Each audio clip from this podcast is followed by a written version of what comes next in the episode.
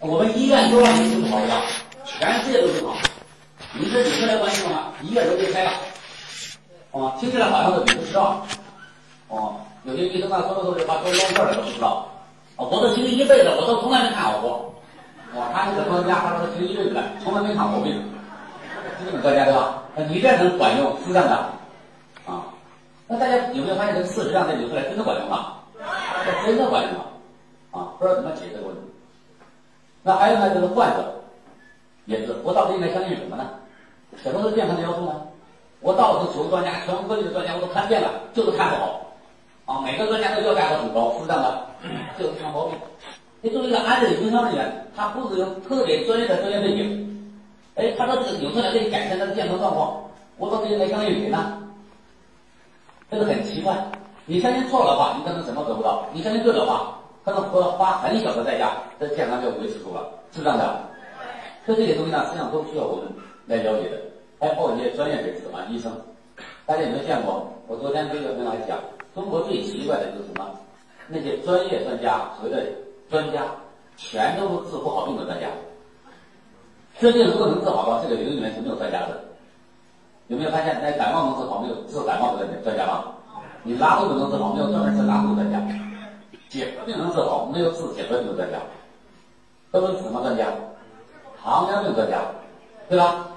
啊，治股骨头坏死的专家是这样的，治类风湿的专家，治牛皮癣的专家，啊，治红斑狼疮的专家，这些专家我敢说啊，百分之百都是伪专家，没有一个是真正把病治好的专家，都是熬年头熬出来的专家，这个很奇怪的。仔细想一想，是这样的。如果我们得这个病的话，是不是都找专业专家？有被专家看好的吗？没有，一个都没有，这就很奇怪呀。只有在中国，只有在医学领域有不会干活的专家，在别的领域如果他干不好的话，早就被开除了，对吧？只有在医院可以熬到专家的水平，你觉得奇怪不奇怪？奇怪，啊，这些问题呢都在困扰着我们。为什么会有看不好病的专家？那今天上午我给大家把这个模糊的概念给大家讲一讲啊，就是人为什么会生病，生了病之后为什么有的病走的危？那些所谓的专家看病怎么看的？为什么看不好？一个人想获得健康，他需要采取什么措施才能获得真正的健康啊？真正健康。那么我们今天讲健康呢，主要讲两类人的健康。哪两类人呢？第一类人就是一个健康人如何继续保持健康，这个实际上就是预防的概念，对吧？啊，还一类人呢，就是一个人失去健康以后，所谓的失去健康以后，根据我昨天下午讲的定义。他是什么人？不是亚健康病人嘛？严格意义上讲是没有亚健康的概念的，对吧？只是探测不到这种疾病而已，就这样啊。所以这个人要么是健康人，要么是病人。所以一个人如果失去健康以后，他是什么人？病人。对了，他就是病人，对吧？他怎么恢复健康，对吧？重新恢复到得病之前的状态。所以健康就分那么两大类，一类就是健康人如何继续保持健康，一类是一个人失去健康以后。他如何恢复健康？恢复健康？那由于时间关系呢，我不讲第一类、第一大类人的健康啊。一个健康人如何积极保持健康？今天我不讲，我重点讲一下一个人失去健康以后，他如何恢复健康，好不好？好。好了，那大家想想想一下啊，如果要讲一个人失去健康以后如何恢复健康，既然要讲恢复的概念，那我们要不要了解得病之前什么状态？这样我们才知道有没有恢复，对不对？啊，就像今天的会议结束之后，大家回到哪去呢？我看这些很多领导人从不同的地方来的，对吧？应该回到哪去呢？应该是从哪来就回哪去啊？这个就叫恢复。对，如果一个人你不知道你从哪来的，今天会议结束，到出门一到手打出租车，这出租车司机第一句话就能问我们：先生或者小姐到哪去？对不对？你说我不知道从哪来的，你说这司机怎么拉我们？能不能把我们送到家？根本就不可能。所以也就是说，我们自己要到，我们是不是要知道我们得病之前什么状态？这样医生哦，他开点药吧，吃几个疗程啊，说这个处理吧，用那个处理吧，我们才知道这种处理能不能把让我们回到家，能不能让我们回到合并之前状态，能不能让我们回到健康的状态，对吧？如果我们自己都不知道合并之前什么状态的话，大夫说是不是吃吃点药吧，吃几个疗程，吃几个月看看，那估计这个大夫十有八九骗我们，骗了我们还我们都不知道，是这样的。因为我们是糊涂嘛，我们根本不知道合并之间什么状态，所以他随便处理我们，他是不是说啥我们就信啥。这个很多人为什么信小网上上当的原因，因为你根本不知道合并之间什么状态。如果你明白得病之前什么状态的话，你就知道这个药或者在其他治疗方案能不能让我们恢复到正常，对不对？那第一个，我们必须得作为患者或者作为顾客啊，我们自己得明白得病之前什么状态，也就是说健康 是什么状态。这第一个，第二个呢，作为医生、医务工作者。他要不要知道得病之前什么状态？他要知道啊！如果他都不知道，我们拿了钱找他去了，他能把我们送回家吗？但是你出门一打车，司机问你到哪去啊？你要到凤运什么什么地方去？这司机一脸茫然，我不知道那地儿，没听过这名字，我不知道在哪个方位。你不下车，你还坐在他车上走。很多人，很多医生都一辈子都不知道人为什么会生病，根本不知道一个健康是些什么状态。你还天天找他送红包，找他看病，能不能看好啊？他就像一个不懂方向的司机嘛，对不对？你坐上他的车，我给你兜十年八年都不会加薪，对不对啊？所以大家有没有发现，两个人是不是都要明白啊？对患者要知道得病之前什么弄的，这个医生要知道一个人得病之前应该怎么弄的，对吧？如果两个人都糊涂呢？你一打车。司机问你在家在哪儿？你说我不知道我家在哪儿。你说他上来吧，反正我也不知道怎么走，对不对？估计兜一辈子都不会加。要都会加的话，你什么？瞎猫撞到死老虎，对不对？都不是他看好的，凑巧而已，是这样的。所以很多情况下都是两个人都糊涂。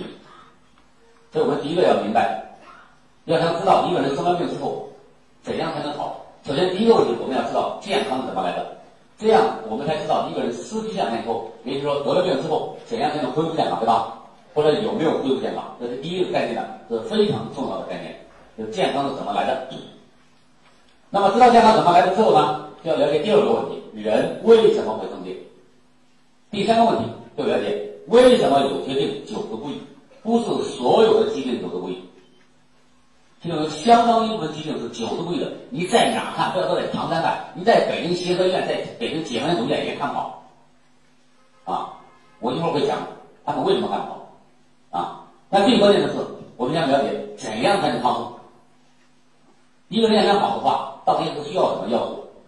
所以今天上午这四个问题呢，应该是对我们所有人来讲的话，都极端的重要。啊，我们一个来讲，健康是怎么来的？好了。那么健康怎么来的呢？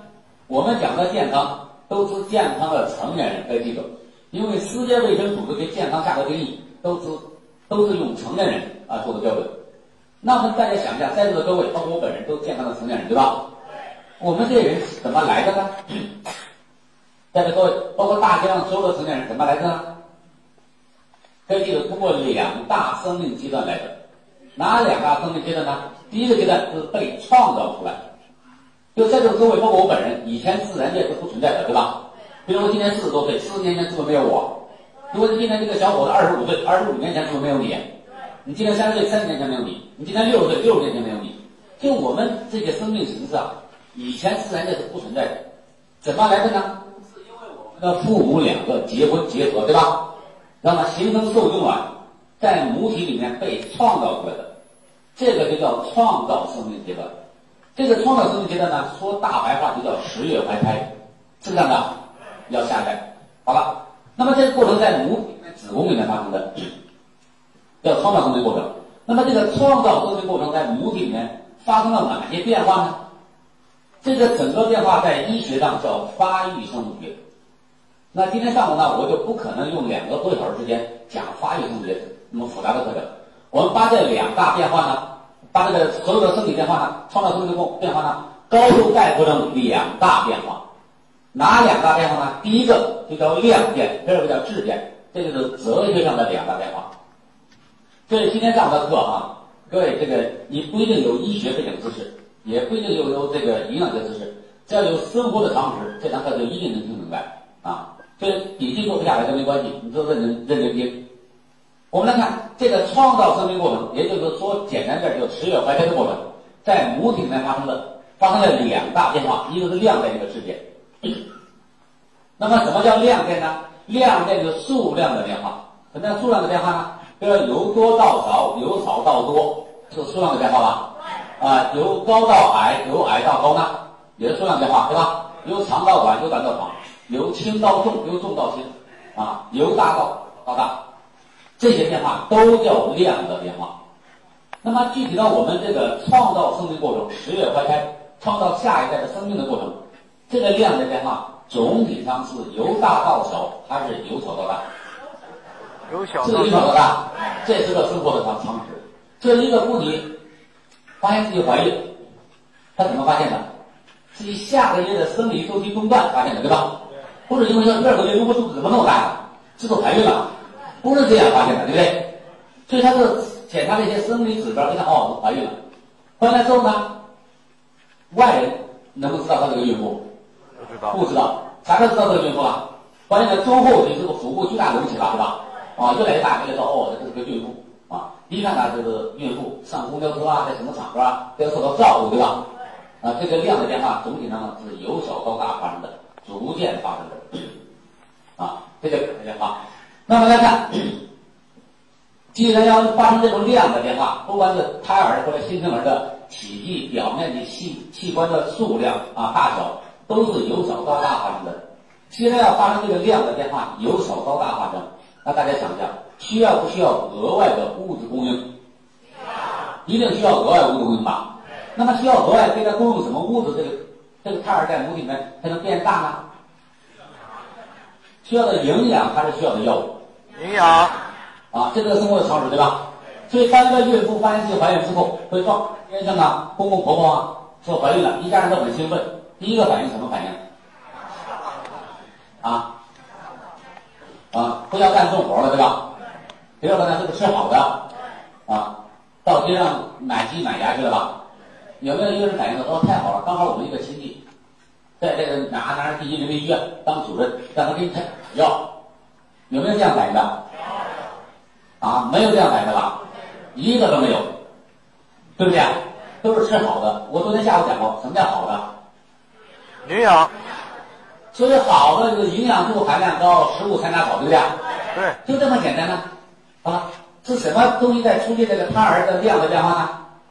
是营养素啊，是营养素。好了，那么来看，如果在创造生命过程在母体里面进行的只有量的变化，够不？大家可以想象啊，如果这个胎儿在母体里面的发育只停留在量的变化，什么叫量的变化？就一个变两个，两个变四个，四个变八个，变八个变十六个，呃，不停的变多。如果只有量的变化，生出来是个什么东西？啊？这个什么东西啊？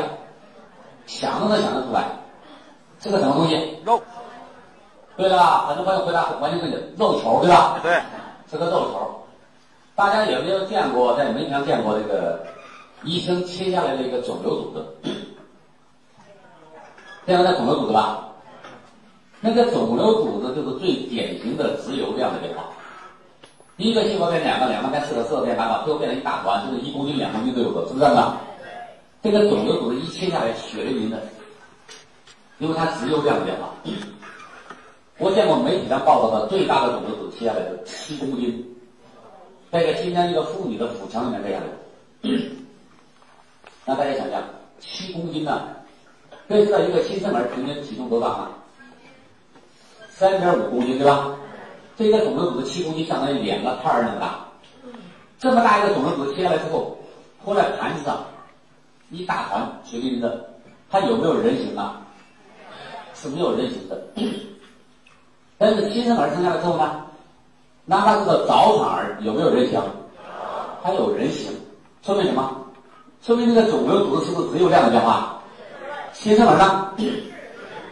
对吧？除了量的变化之外，还有质的变化。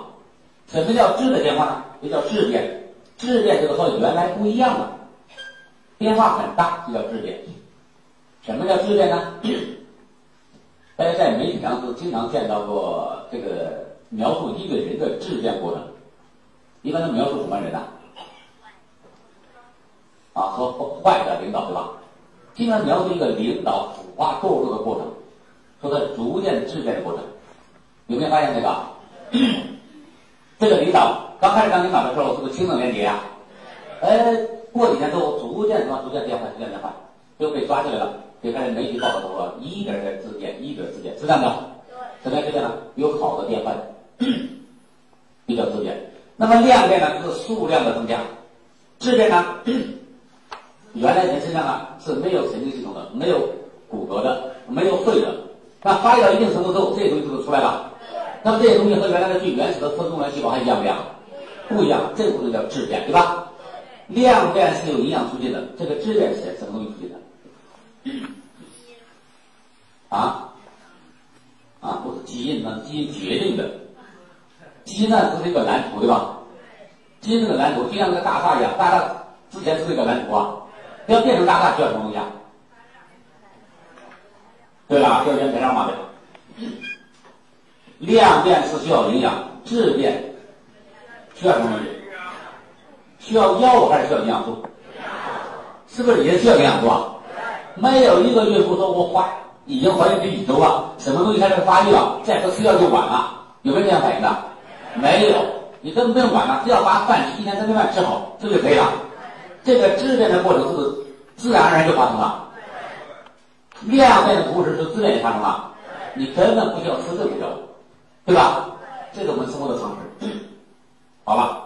那如果这样的话，一个新生儿生下来之后，这新生儿身上有没有说哪个组织成分、哪个组织器官、哪个组织器官的百分之多少是吃药长出来的？没有这一说吧？完全没有对错，整个新生儿身上全都是饭里面的营养素组成的，对吧？好吧，那么这个新生儿能不能带来一个健康的生命呢？能不能？不能。我刚才讲了，世界卫生组织讲的健康的标准是什么人？对吧？是成年人。所以新生儿呢，是一个体内生活到体外生活的过渡阶段。所以一个新生儿呢，还需要生命的第二个阶段，发育成熟，长成成年人。怎么叫发育成熟呢？就是生的如果是个女孩儿，要长成大姑娘；如果生的是个男孩儿呢，要长成大小伙子，是不是这个过程啊？这个就叫由小到大发育成熟的过程。那么生命的第一个阶段在母体内进行的，不管量变和质变，都是营养素促进的，我们已经明白了。我们看第二个阶段，由小到大是什么东西促进的？要长成成年人，到底需要什么东西？需要营还是需要药物？一个人由小到大到底需要不需要教？需要不需要教？完全不需要教。我在江苏讲课，江苏有个人做母亲的，他回答，他需要，嗓门特别高。我就问他，我说你为什么回答说需要？哎，谁家孩子长大吃药？这个回答的也没错，对不对？啊，没错，你这个听到好像有道理，实际上他在偷换概念。我讲的是人的发育成熟由小到大，到底需要不需要药物？什么叫需要呢？需要呢，就是如果发育到某个阶段，如果不吃药或者不吃哪一类药，发育停止了，体格发育受影响了，或者智力发育受影响了，这个叫需要。如果由于有了疾病，控制疾病吃药，那是另一回事儿。大家好不好理解？好理解。那人的发育程度到底需要不需要药啊？不需要，完全不需要药物。大家肯定见过这两类这样的孩子，一类孩子呢，从小都病蔫蔫的，天天两头住医院，都让他家长快愁死了，是这样的。也有家长评价自己的孩子的时候呢，说我们家孩子从小都特别壮实，十几年来没吃过药，没打过针，没住过医院，是这样的。你说第二类母亲评价自己的孩子的时候，十几年不吃药不打针，他孩子的发育有没有受影响啊？没有受过任何影响，对不对？有说明什么呢？说明由小到大，第二个阶段也完全不需要药物。那些为了控制疾病吃的药，他在身上起什么作用？我后面会讲。至至少他发育成熟是不需要药物的，是这样的。好了，我举一个最简单的例子，便大家理解。有没有说自己的孩子啊又瘦又小，不知道咋回事，带孩子到医院看病去了？医院一诊断说这孩子没别的事，就是营养不良。有这样判断过吧？好了，假如一看见这孩子营养不良，你说这个家长怎么反应？说那大夫，那你看这个吃的啥药？有没有这样反应的？没有。你如果他这样讲的话，大夫就给他开药。这有什么药呢？你只有回家给孩子吃点做点好吃的，是这样的。耐心的喂孩子，是不是只有这一招啊？什么叫好吃的？我昨天讲了，是不是营养素多？食物太大少，说来说去说什么概念？是不是说营养的概念呢？因为整个发育程度都是营养在决定的。那这样的话，就经过这两个生命阶段，是不是人长了一个成年人呢？好了，那大家想一下，在座各位包括本人，咱们自己，我们身上有没有说哪个组织器官心肝脾肺肾的哪个组织器官，哪个组织器官的百分之多少，几分之几是吃药长出来的？有没有这一说？没有。我们身上有没有药物的组成成分？没有。这两段话中间有没有听明白？好，听明白之后，下面讲今天上午最重要的内容：人为什么会生病？生了病之后，为什么有些病久治不愈？好，我们来看，要想讲人为什么会生病，我们来首先复习一下自然界的一个最伟大的一个规律。当然，自然界的规律非常多哈。和今天我们讲的健康有关系的规律，就是结构与功能相统一的规律。什么叫结构与功能相统一呢？就两句话，就是结构决定功能，功能反映结构的状态。我会解读这两句话，因为这两句话极端重要，很多人行医行了一辈子都不明白这两句话，所以他一个病也看不好。这两句话如果搞明白的话，这个疾病处理这个非常非常的简单。啊，我们来看什么叫结构决定功能？结构决定功能就是有什么样的结构就有什么样的功能。那什么叫结构呢？结构就长个模样，好不好理解？好理解。它长成什么样子就有什么样的功能，对吧？结构的功能呢，就是它能干什么，就这么简单。结构决定功能就是有什么样的结构有什么样的功能，有类似的结构有类似的功能。有一模一样的结构，就一模一样的功能，这个就叫结构决定功能。那么，什么叫功能反映结构的状态呢？就一个东西的用途发生变化了，那它背后的结构一定发生变化了，而且百分之百的发生变化，没有任何例外。我讲的是自然界的规律。什么叫自然界？整个宇宙，当然包括地球，对吧？从宏观到微观，所有的东西没有任何例外，都是结构与功能的相统一的关系。人是不是自然界的一部分？是，也符合结构与功能相统一，就是结构决定功能，功能反映结构的状态。因为这个概念是极端重要，所以我要举很多例子帮大家理解这个概念，帮大家解读一下。大家这个。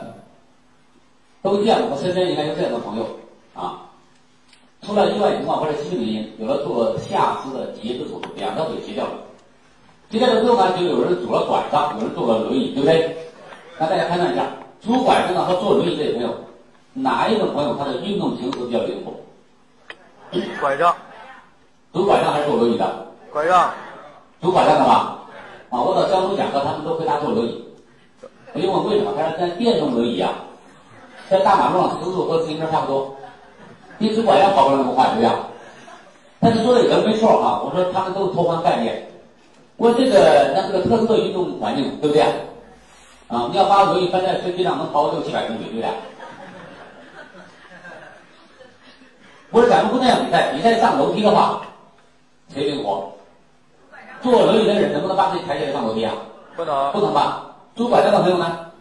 哪怕困难一点。上楼梯没问题吧？这个拄拐杖比都比坐轮椅要灵活得多。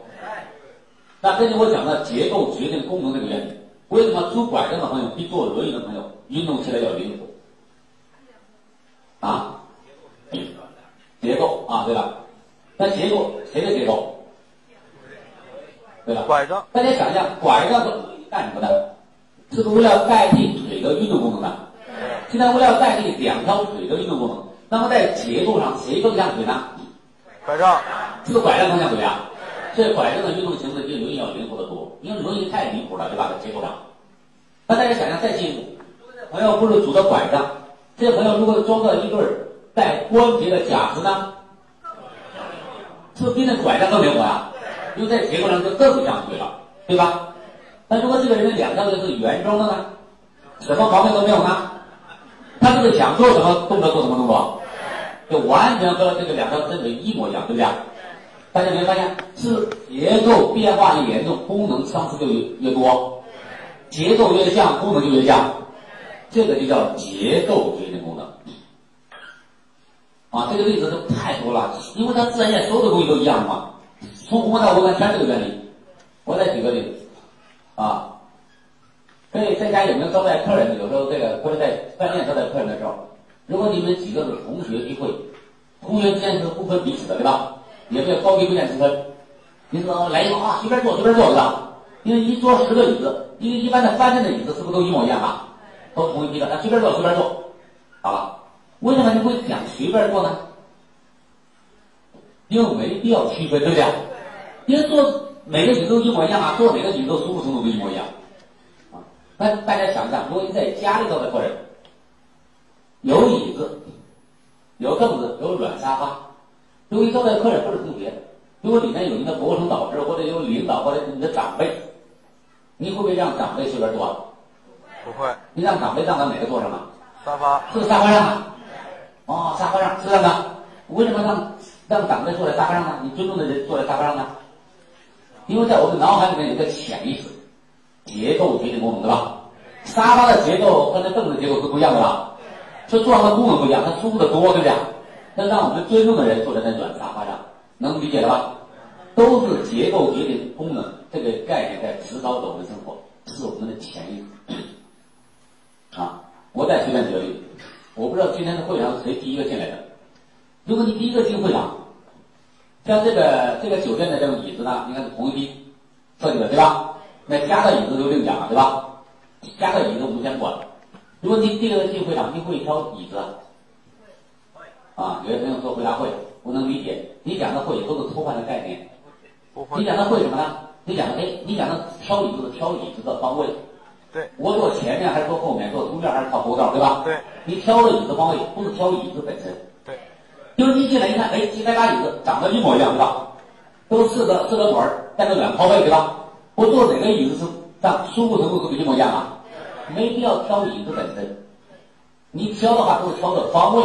对，挑方位和挑椅子本身两个不同的概念，好不好理解？好。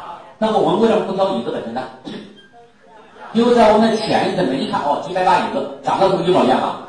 没，对不对啊？那如果摆的椅子，我们不能这样统一的椅子啊。如果有的是塑料凳，那靠背都没有，你一定挑哪个？挑的软桌的，对吧？来早一点，对不对？挑个好一点，什么好一点？坐上舒服嘛？对。因为它结构不一样，就功能就不一样了。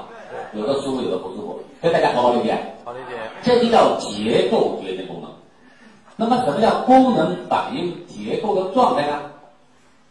就是一个东西的功能发生变化了，它背后的结构就百分之百的发生变化。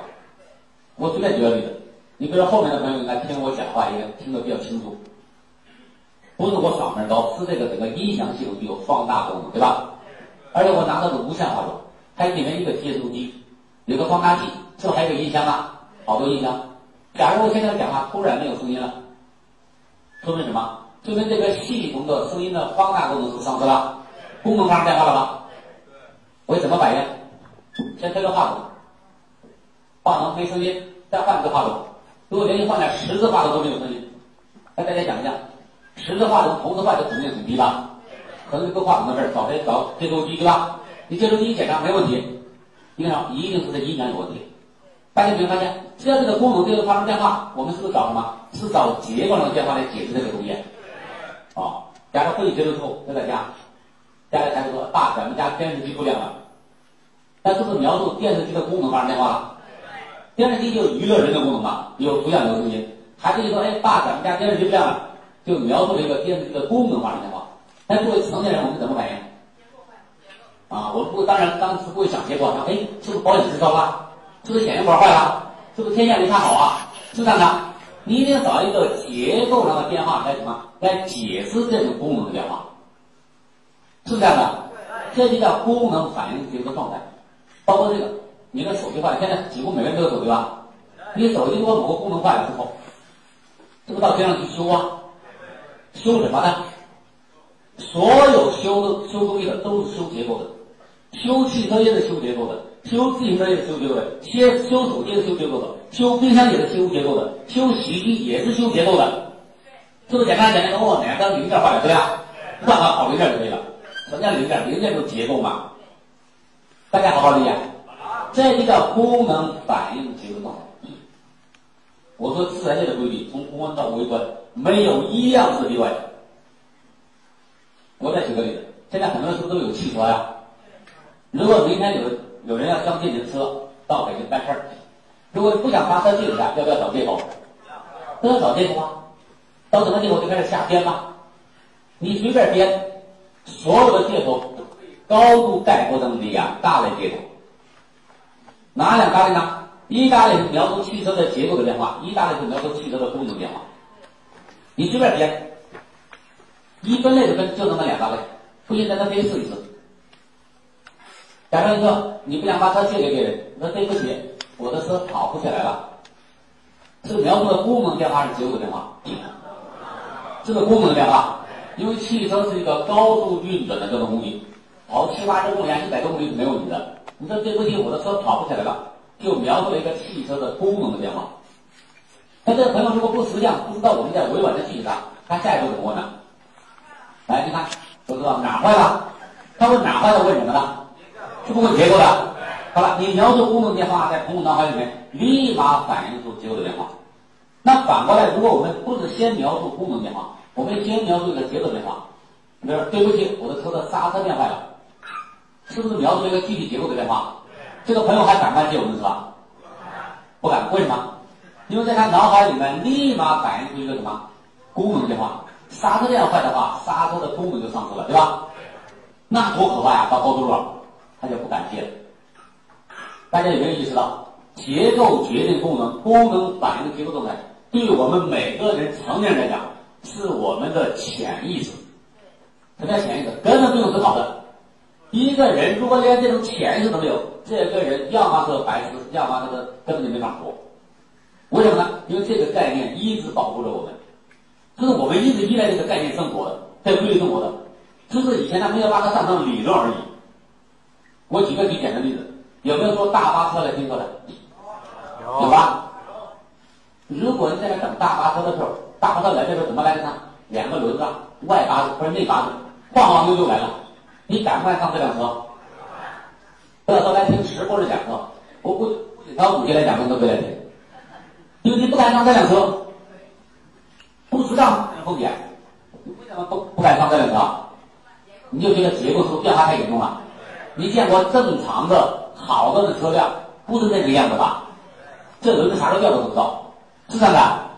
好了，太风险太大了。你说它的安全这种功能，这就上车了结果，你根本不想上这辆车。我再举个例子，咱带孩子爬山，我举个例子啊，这个这个山道很崎岖很险，外边呢就悬崖峭壁，就用一个铁栏杆拦着拦着。如果你爬累了，左边呢是一个大石头，你让孩子靠哪休息？靠在石头上休息呢？靠在铁栏杆上休息呢？石头上休息吧？为什么？你要在我们的潜意识里面，这个石头比这个铁栏杆要可靠的多，稳当的多，对吧？这就是结构决定功能这个原理在保护着我们做判断，大家好不好理解？哦，这个每个人都是潜意识，对吧？就像今天早上我吃饭，那筷子一次性筷子，那弯的像螺旋桨一样。你说用这个加发动品还能加得多？搁这加不住，直接换成筷子啊？换成两根直溜的，对不对？结构发生变化了，功能就发生变化了，对不对？你加方程也不好加，加粉条也不好加，是不是这样的？啊，所以只要一个东西的结构发生变化，那么它的功能就一定会发生变化。反过来讲，这个东西的功能发生变化，它背后的结构呢也一定发生变化了。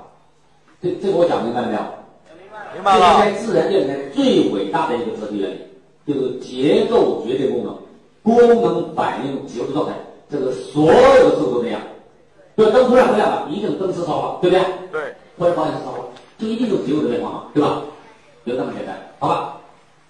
包括这个呃地震啊，包括咱们刚才经历过那个大地震，那一片废墟，但有没有说屹立不倒的？有这么楼吧？你说为什么同样震级的地震，为什么有的楼不倒啊？不一样吗？都知道那个学校不倒的话，是不是被加固啊？结构就不一样，对吧？好，谢谢。这个是非常重要的、伟大的哲学原理，在自然界里面啊，结构决定功能，功能反映结构的状态。这个讲明白之后，我们就来看人为什么会生病，生病之后为什么久治不愈，怎样才能康复？在座各位都是成年人啊，都到医院看过病，对吧？那我们来复习一下啊，我们来看，我们到医院看病的流程是什么流程？你挂号之后，到门诊呢门口等着啊，等着这个大夫叫号，对吧？候诊，大夫叫完之后呢，你进去之后呢，大夫和患者怎么打招呼的呢？经常一个习惯性的用语，哪不舒服啊？是不是这样问的？哪不舒服啊？如果大夫问这个患者哪不舒服，他问哪？大家想想，他强调的结构还是功能？哪？什么叫哪？因为我们身上有心肝脾肺肾嘛，对不对？他问哪？问结构的还是问功能的？问结构问结构的。我这里拿不住啊？问结构的。那大家再想一下啊，过去看过病，那我们怎么回答的呢？当大夫问我们哪不住啊？他是要强调结构的。那作为患者，我们怎么回答的呢？有没有回答说大夫，我的这个十二指肠球不舒服，我肝上有个几个有点结节，有没有这样回答的？没有一个这样回答的，都回答什么东西啊？啊，有说头疼，有说？总而言之，我们绝大部分描述的什么东西？是身体功能的变化。大家有没有意识到，大夫问我们哪不舒服问结构的，但作为患者我们回答的呢，都是身体功能的变化，对吧？啊，也就是说，大夫一问，患者一答，这是最典型的所答非所问。大家有没有意识到这个概念？我们去看病的时候，大夫一问，患者一答，都是所答非所问。但大家有没有意识到，从来没有一个大夫纠正我们的，说你废话，你是所答非所问。我问你哪不舒服，你告诉我是十二指肠不舒服，啊，还是肺的左眼右眼不舒服，还是输卵管不舒服，你说哪不舒服，你看哪。大夫有没有这样纠正我？从来没有这样纠正我。那大家想想，我们所答非所问，为什么大夫不纠正我们呢？对吧？因为大夫知道我们根本不了解自己的身体结构，对吧？这是患者，你没有受过专门的训练嘛？你没学过解剖学，你学过生理学，对不对？那你不可能那么准确的描述自己身体的结构。大夫为什么不纠正我们呢？因为大夫接接受过专门的训练，对不对啊？他上医学院的第一课就要学结构与功能的关系。如果一个大夫不知道结构与功能关系的话，这个大夫一辈子一个人干不好，这是肯定的。他学医学医学院的第一堂课学这个东西，啊，一会儿再讲为什么现在看不好，因为他已经把这个忘掉了。结构决定关呃，结构决定功能。当我们描述身体功能变化的时候，大夫脑海里面会怎么想？这家伙身体里面一定某种组织结构发生变化，对吧？否则的话，功能不会这样变化，是这样的。那他有会判断呢？那你身体的哪个组织结构发生变化？你的心肝脾肺肾，你的输卵管、你的输尿管、你的膀胱，对不对？你的肾脏，到底哪个组织器官发生变化呢？大夫肉眼能不能看出来？看不出来，看不出来，那怎么办？凭借仪器，他一定把这个变，我们身体里面变化结构都要找出来啊，找出来之后来解释我们身体这个功能变化，是这样的，好吧？他怎么找出来这个变化的结构呢？身体里面，化验，对吧？是不是借助于医院的检查手段？所以，当我们描述一大堆功能变化以后，大夫听着，脑子在不停的转着。当描述完了之后，大夫怎么说？先，先做个什么什么检查去吧，是吧？好了，做什么检查？大夫是不是是不是开始发这个开检查单了？开什么样的检查单子？B 超啊、CT 啊、X 光啊、核磁共振啊，对吧？各种各样的内窥镜的造影啊，大家想想这些东西是检查什么东西的？结构，全都是检查身体结构的，这个大家都很好理解。天天来之后，大夫在那看片子，对不对？啊，一烧热在那电视机屏幕上看，对不对？这个造影都在电视机屏幕上看，啊，这都是检查结构的。那有的时候我没做这样的检查，没做仪器检查，医生让我检查的大小便呐、呃，这个外周血呀、啊，唾液啊，甚至这个是检查什么东西的呢？这个也是检查结构的。所有各位记住，所有的检查全都是检查结构的。我给大家举一个最简单的例子，大家有没有在医院检查过这个肝功能？有吧？你体检查或者有了疾病或检查肝功能，对吧？那大家想想，肝有什么功能？解毒，主要是解毒和消化功能吧。肝就这么两大功能，按理讲，一个人到医院检查肝功能，就要检查它的解毒功能和消化功能，对不对？好吧？那大家有没有发现，我们到医院真正检查肝功能的时候，大夫怎么检查的？有没有说明天该检查肝功能啊？早上不用吃饭啊，空腹来，我给你准备了那个馒头，吃两个大馒头，给你准备两个，我看你吃的香不香？当着我的面吃，因为当着我的面吃的很香，你的消化功能很好。我给你准备一瓶二锅头，六十度的。看你喝的醉不醉？如果喝的不醉的话，你解毒功能很好。有这样检查肝功能的吗？反正肝就这么两大主要功能嘛，对不对？消化解毒。医医生怎么检查肝功能的？因为如果这样检查的话，这样误差是太大了。所以他用一个相对来讲比较稳定的客观的指标来代替我们的肝功能，对不对？代替代替我们的解毒功能，代替我们的消化功能。它找了一个什么指标呢？就找了一个转氨酶的指标，对吧？那什么叫转氨酶呢？因为我们吃的营养素，人类需要的营养素，七大营养素里面，其中最重要的一大类是叫蛋白质啊。所以我们吃的蛋白质在消化道会变成氨基酸，对吧？氨基酸通过血液循环运输进到肝脏，肝脏里面呢要把这个氨基酸的氨基给转移走，合成什么呢？合成尿素。所以我们小便里面排出的尿素是肝脏合成的，小便里面尿素不是肾脏合成的，是在肝脏合成的。所以肝脏要把这个氨基酸的氨基给转移成合成尿素，这个反应是极端重要。要把这个氨基酸转移走，要催化这个反应的酶就叫转氨酶。这我讲明白了吗？转氨酶在哪里面的？肝脏。是在肝脏里面的，对，非常重要，好吧？转氨酶非常重要，在肝脏里面的。那大家以前发现，我们到医院检查转氨酶怎么检查的？有没有把肝脏拿出来看看转氨酶的？没有，都从哪从胳膊上都抽血啊？这在抽血检查肝脏里面的转氨酶，大家有没有知道？这个地方离肝脏是不是八竿子都打不着啊？离个十万八千里，怎么在这儿检查转氨酶呢？大家想一下，转氨酶都在肝细胞里面，如果这个人的肝细胞是好的，你在这抽外抽血能查出来转氨酶吗？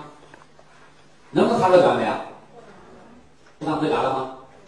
转氨酶在肝细胞里面，你在这抽血检查转氨酶，能检查出来吗？真的检查不出来，这转氨酶的值应该多少？理论上讲，如果你健康人的话，肝脏健康的话，对吧？应该是零。但是我们经常看到转转氨酶的指标呢，不是零。到医院检查的时候，它是零到四十一个范围，对不对啊？它为什么给个范围来说零到四十之间都正常的呢？因为我们的肝脏组织很大，一公斤多，一公斤没有任何疾病。今天下午还会讲那个免疫系统啊，因为我们的所有的细胞是有个寿命的。每个组织器官细胞都有寿命，除了神经细胞跟我们一辈子之外，其他细胞寿命都很短，它会自然的衰老，对不对？那么大一团大团这个肝脏组织，所以有些肝脏细胞呢会自然衰老，一衰老呢它就破裂，对吧？一破裂里面的转氨酶会被泄露出来，就会泄露出来，都进入血液循环呢，在这儿是不是也能看得到啊？就能看得到，大家好好理解。好，但是呢，自然衰老的细胞占的百分比呢是不是很小很小啊？这转氨酶泄露出来不会太多，一般四十以下都可以正常。所以你到医院检查转氨酶，你的转氨酶是零也正常，十三也正常，十九也正常，二十五也正常，三十七也正常，四十、四十一甚至都属于正常，是这样的。那如果你检查转氨酶两三百，说明什么？说明破裂的肝细胞数太多了。那为什么破裂？再讲，对吧？至少是破裂的肝细胞太多，肝细胞受损就很严重啊。这转氨酶越高，就意味着什么？因为肝细胞受损越严重。是不是大夫通过转氨酶，通过这个生化指标探测什么？是不是探测内部的结构变化的？对，只是它这个微观的结构变化，不像在天上面，一看就知道，是这样的。通过生化指标来探测身体的微观结构变化，这个讲明白没有？所有的生化指标都一样。大家有没有听说过做亲子鉴定的 DNA 亲子鉴定对比的？那个探探测什么东西的？也是探测结构的，探测什么结构的？看到 DNA 分子结构的，是这样的，那就更微观的结构了，就这么简单。所以所有的检查，要么检查身体的宏观结构，要么检查身体的微观结构。为什么呢？因为我们这种癌症状态，这种功能变化，是一定有结构的变化在前面。因为结构决定功能嘛，是吧？所以当我们跟大夫描述一大堆功能变化的时候，大夫脑海里面立马就反映出一个概念：我们身体一定有某种结构发生变化。什么结构呢？不知道，检查一下再说。不管你仪器检查或者生化指标检查，都是探测结构的。这块讲明白了吗？讲明白了。好，这大夫就会建议我们先做个诊断检查吧，啊，把所有的结果出来之后，你再来找我。大夫是这样说的。好了，这里就会去做生化指标检查、医学检查，所有的指标都出来之后，一汇总，都拿到大夫那儿，那大夫所有的结果都出来了，对吧？大夫比如说你下周再来找我，对吧？这个结果可能今天出不来，是这样的。好了，第二天或者下次呢再来找这个大夫，大夫开始汇总这个资料，汇总资料干什么？是不是开始做诊断了？这个过程叫什么？是不是叫判断呢？叫诊断疾病。那大家想想，诊断疾病是诊断什么的？啊？开始就命名了嘛，你有什么什么病，对不对？诊断疾病是诊断诊断什么的呢？要记住，有时候大家觉得病特别复杂，你今天上听了我的课，觉得疾病特别简单的。所有的人到医院诊断疾病，诊断的诊断器都是诊断身体结构的变化。什么叫疾病呢？疾病的命名很简单，你不要觉得哦，疾病特别复杂。疾病命名特别简单，怎么简单呢？就是把身体的结构的结构放在前面，这个叫什么结构？放在前面，这个结构发生什么变化放在后面，两个加在一起组合在一起，就叫疾病的诊断，也叫疾病的命名。这个听明白没有？我给大家举个例，所有的疾病，这个病名一叫出来，你就知道，哦，原来是身体的某个结构发生什么变化，就是描述身体结构变化，这就叫疾病的命名。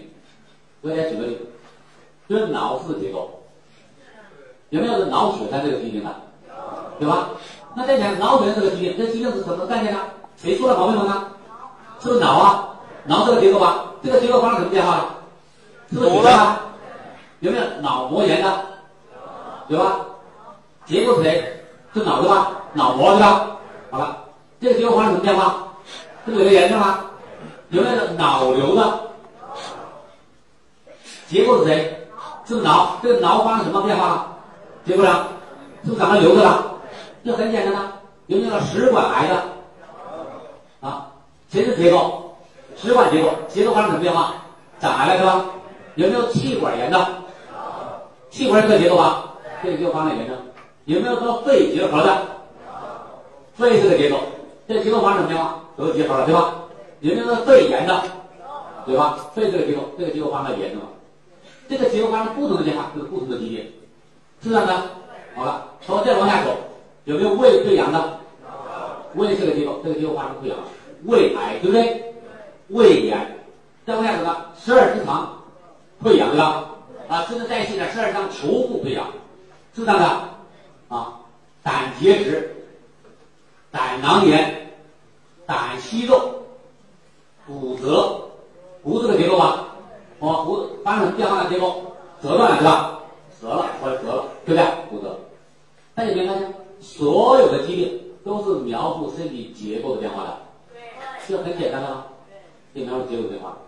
好了，所以当这个所有的检查结果出来之后呢，大夫一汇总，给我们诊断疾病，就诊断身体结构的变化。好吧，如果大夫已经确诊了你是什么什么病啊，就是说身体某种结构的某种变化，已经判断出来什么病了，那我们作为患者，下周关心的问题是什么问题呢？如何医治？对吧？我们下步关心基本上呢也是两大类问题，哪两大类问题呢？第一大类，寻求解决方案，那怎么办？对不对？怎么办呢？就需不要吃药啊？需要不要打针啊？需要不要住院啊？是这样的？需要不要做手术啊？这一大类问题都属于寻求解决方案的一大类问题。还有一大类问题是什么问题？来想一下。啊？啊，还是好，那这都是需需于寻求解决方案的。还有一大类问题是这个问题。大夫，我为啥得这病呢？对不对？他问什么呢？对吧？是不是问病因的？任何事情一定病病，说这个病啊太难受了，太痛苦了，我要好了，我再好好的预防它，对不对？希望大夫呢帮我们找一下病因，是不是这样的？他就问病因，因为任何疾病一定有病因，是不是这样的？如果没有病因的话，这个人会不会生病啊？根本不会生病，根本不会生病。我给大家举个例子。大家有没有发现，这个比如说咱们北方的冬天呐，气温变化是不是特别剧烈啊？一天下降十二度、十六度都有的，这很多人会感冒，对吧？经常收到这样的短信，说明天气温下降，注意添加衣服，啊，避免感冒。如果你经常听收到这样的短信，或者经常在收到电视台这样提醒的话，就会给人一个误导，误导什么呢？就会模糊或者错误的判断一个人得感冒的病因。那大家想想，一个人得感冒，他为什么会得感冒？啊，到底气温下降还是免疫力低啊？免疫力低。啊，所以很多人都回答免疫力低下，只回答对了一半。要记住，一个人之所以得感冒，不是气温下降，也不是免疫力低，是因为环境中有感冒病毒。如果没有感冒病毒的话，气温再下降也会感冒。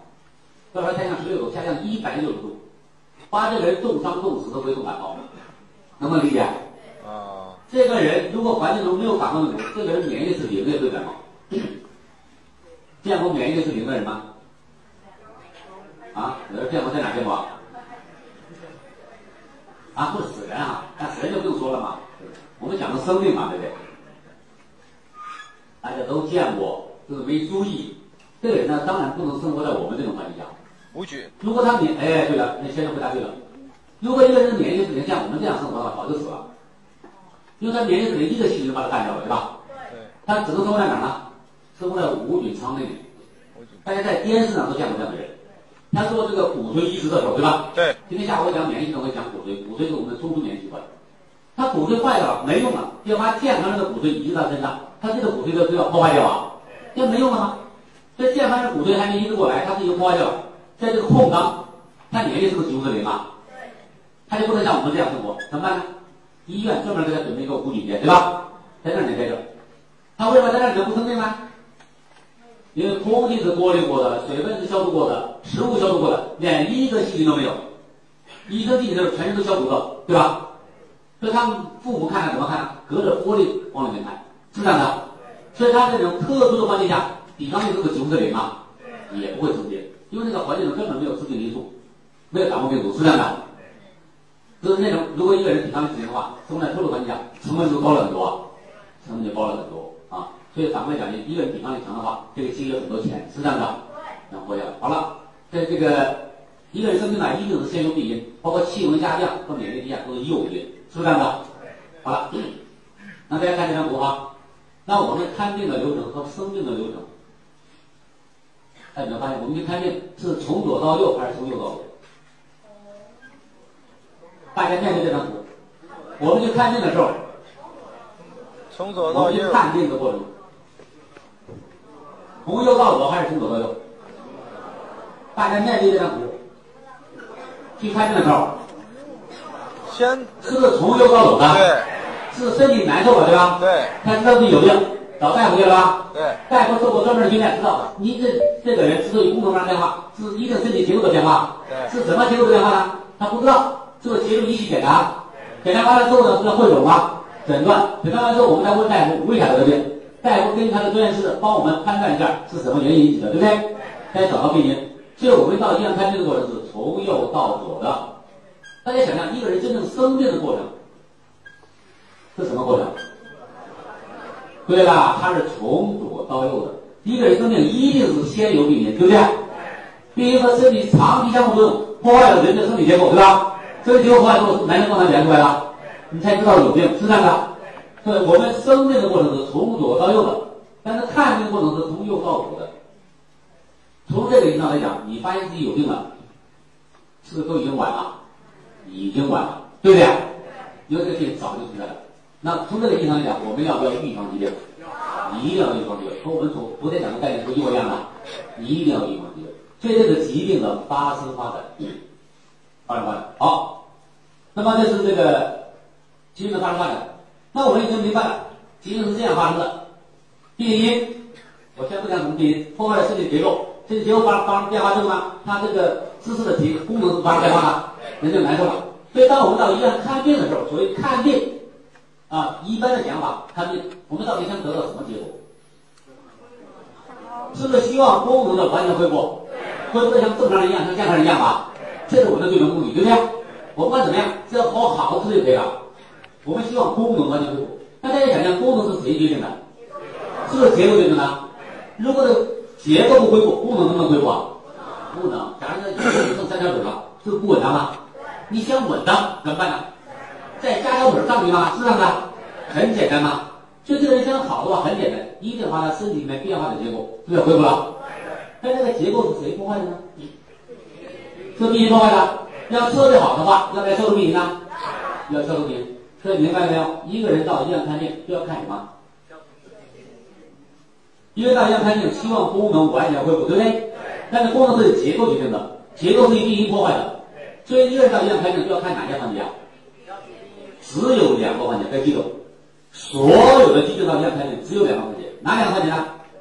消除病因和修复结构，就这两个环节。也就是说，一个人到医院看病花钱应该花在这两个环节上。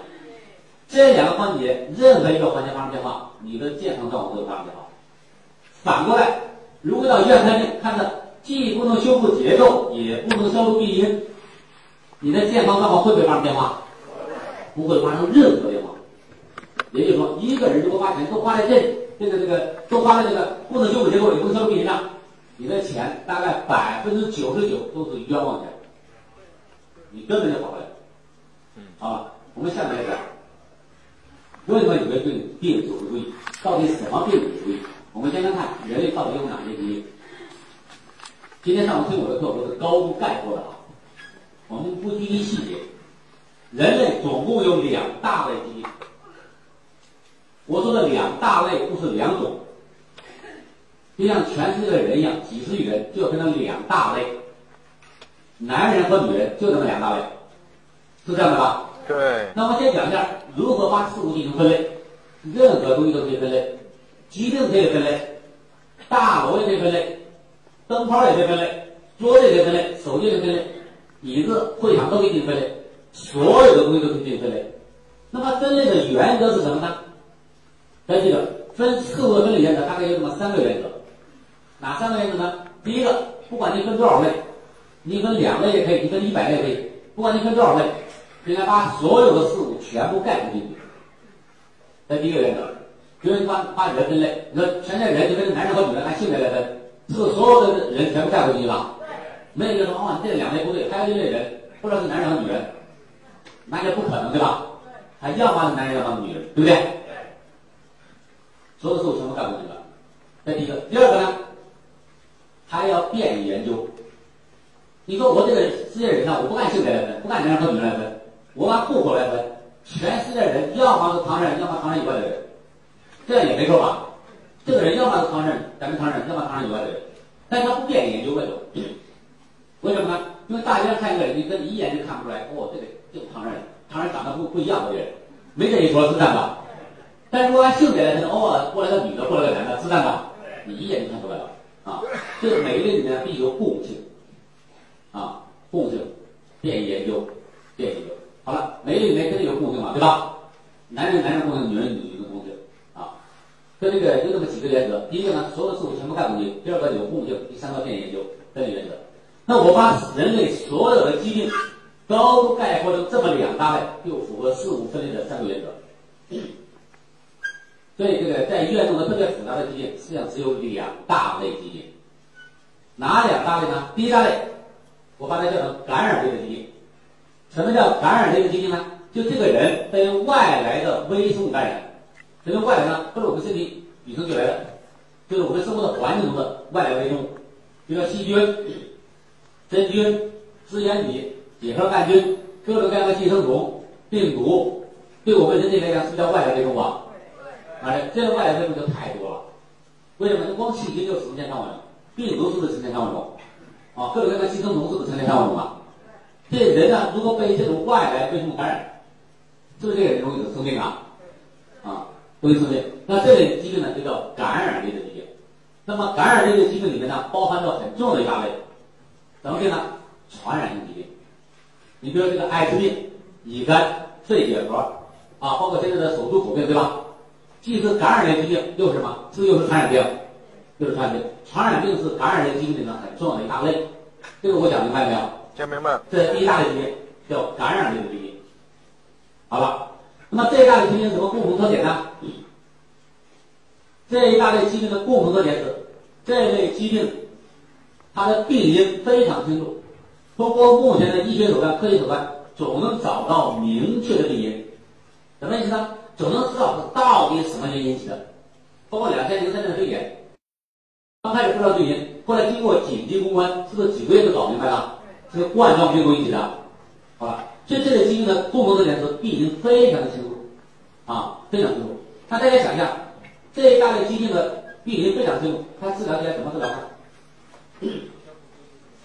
啊，对，很简单，这类疾病的病因非常清楚，怎么治疗的？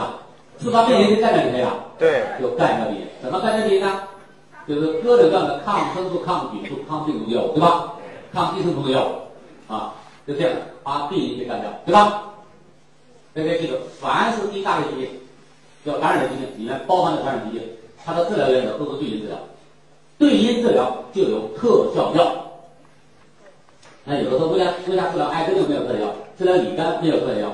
所以呢，记住是目前还没有特效药，所以要相信科学的发展，对吧？以后一定有特效药。啊，一定有特效，就像以前的痨病一样，抗痨药出现之前，很多人是死于肺结核。对。现在抗痨药出现之后，是不是肺结核可以完全彻底治愈啊？要比较好，这个要相信科学的发展啊。所以它的治疗原则呢是对因治疗，该记得对因治疗都有特效药。那大家想想，这类疾病为什么没有放在修复结构上呢？这类疾病，第一大类疾病，感染类疾病有没有结构的变化呢？有。啊？已经开始争议了。好，刚讲的已经忘掉了。这类疾病，感染类疾病有没有结构的变化？没有。啊？有没有？有，所有的疾病都有结构变化。因为如果没有结构的变化，根本就没有功能变化，对不对？对。没有功能变化，我们根本不知道自己有病，是这样的。所有的疾病一定有结构变化。那这个结构变化，这个疾病治疗为什么要放在恢复结构上呢？大家记得，这类疾病还有另一个共同特点。第一个共同特点就是这类疾病的病因很清楚啊。对。第二个特点什么特点呢？就是这类疾病在结构发生严重变化以前，功能变化就已经表现出来了。比如说这个结构没有发生那么严重变化，但是功能变化表现出来了。什么叫功能变化？比如你恶心了，你呕吐了，身上起红点了，拉肚子了，发烧了，有没有这种变化？有。就有这种变化。好了。那么只要一有这种变化，功能变化，知道是不是身体一定有问题啊？一定得病了。什么病因呢？在微血上，哦，这个什么感染了，对不对？你最近吃了不干净的东西了吧？不卫生的东西了吧？病因是不是找到了？找到了，好了，立马采取病因治疗，不能抗生素、抗菌素，是不是叫特效药啊？把它一干掉了。这类疾病的特点是结构发发生严重变化以前，功能变化都应该出来了。一治疗把结构干，把把这个病因干掉了。这变化的结构就是不严重，是不是结构也发生变化了？这个结构怎么修复的呢？就是你不修复结构，功能就好不了嘛，对不对？这修复结构谁干的呢？自己干的。我昨天讲了，一个人有了病之后，有什么常见的反应？就有两个常见反应，哪两个常见反应？第一个是休息下来，第二个呢就是吃好的。什么叫好的？营养素是不是营养素含量高？是不是蔬菜少啊？好吧，如果你得了第一类疾病，感染疾病，吃了抗生素、抗体素，把病因干掉了，又加上吃好的，本来这个结构变化就不严重，对吧？加上你一天三餐的营养合一，把变化的结构是不是修复掉了？因为我们身上结构是吃饭长出来的吗？结构也修复了，病因干掉了，这个功能恢复快不快？快。快。所以你闹肚子三五天就搞定了，是这样的。这整个稍微慢一点的话，一年半个月搞定了，啊。所以这这类病啊，好的非常快，啊，这是一大利感染率的疾病。什么人容易得感染疾病呢？一般是穷的国家、穷的地区，穷人容易得。为什么呢？第一个，他们环境卫生条件较差，是不是环境都比较脏啊？是不是致病因素比较多，对吧？像现在大家买房子，买来买去买什么的？是不是都买环境的？都买环境的啊。在第二个呢，他们的营养状况比较差，所以当然抵抗力也比较差，对吧？容易得这类疾病。那么中国呢？改革开放三年以后呢，生活水平大大的提升。第一类疾病呢，叫感染类疾病呢，已经不是严重危害人类健康疾病了。啊，今天上午呢，不重点讲。这第一大类疾病，感染类疾病，它的治疗原则叫对因治疗，是这样的。是。好了，这第一大类疾病包含了传染性疾病，这类疾病呢，成千上万种，五花八门。为什么呢？因为不同的微生物、不同的致病微生物感染同一个组组织，得的病不一样。比如说细菌感染肺部，可能叫肺炎，对吧？那如果是几何杆菌肺感染肺部呢，就叫肺结核。那如果是这个病毒感染肺部呢，可能叫非典型肺炎，对吧？就像两根磷酸的分别，就是贯穿没有一起的，对吧？是不同的外来微生物感染同一个组织，得病是不一样的。那反过来，同样的外来微生物感染不同的组织，得病也不一样。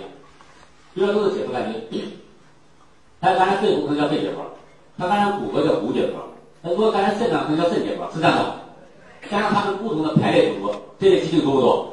多都非常多，成千上万种。不管怎么样，它们都有共性，共性是什么呢？总能找到明确的病因，是这样的。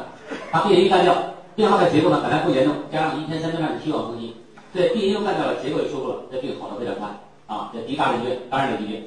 那么第二大类疾病叫什么疾病呢？叫生活方式疾病啊，生活方式疾病。像这类疾病的共同特点是什么呢？就这类疾病的病因是由复杂的、多因素、模糊的、不确定的因素引起的疾病。就这类疾病啊，到医院诊断，到医院一诊断，糖尿病、高血压。因为大夫我也得高血压，我也得糖尿病啊，大夫没法解释了。一般这样的情况下，大夫会反问对吧？你家人有没有人得糖尿病啊？你以前胖不胖啊？喝不喝酒啊？抽不抽烟呐、熬不熬夜啊？是这样的，干什么工作呢？所以，当一个人如果得了第二类疾病、生活方式疾病的时候，你要问大夫病因的时候，大夫就没有明确的答复了。他有时候会反过来问我们一大堆的问题。他为什么问一大堆的问题？对吧？因为这些问题都有可能和糖尿病的发生发展是不是都有关系啊？啊，所以它就不是一个明确的一个一个复杂的、模糊的多因素这个概念引起的疾病。好吧，既然是这类多因素模糊的概念引起的疾病，那大家想，第二类疾病有没有结构的变化？这已经已经明确了吧，是吧？所有疾病都有结构变化，对吧？这类疾病的病因和第一大类疾病的病因一样不一样？不一样。好了，我们来看这第二类疾病医院怎么治疗的，它这个原则是什么？第一类疾病我们已经明白了，是不是对因治疗啊？对告诉你，第二类疾病是不是很多人吃药治疗啊？包括红斑狼疮啊，包括类风湿性关节炎呐、肾小球肾炎呐，是这样的。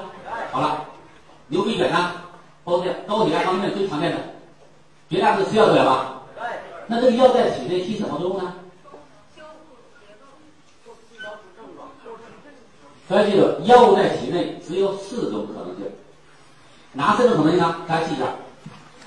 第一个，消除病因，但是不修复结构，这是一种可能性吧？吃药治疗。第二个可能性呢？修复结构，但是不消除病因，这是一种可能性吧？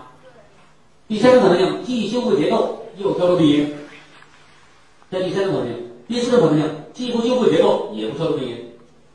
如果我们得了第二类疾病，在医院吃药，在体内只有这四种可能性。对。那我们判断一下是哪一种可能性？啊，这个也就是说修复结构，但是不消除病因，消除病因，有没有不同意见呢？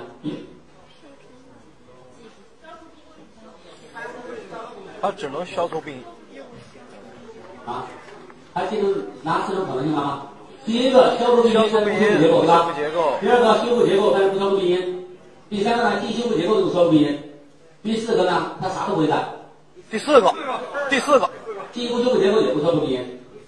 这个药物在体内只有这四种可能性，是哪一种可能性？第四个，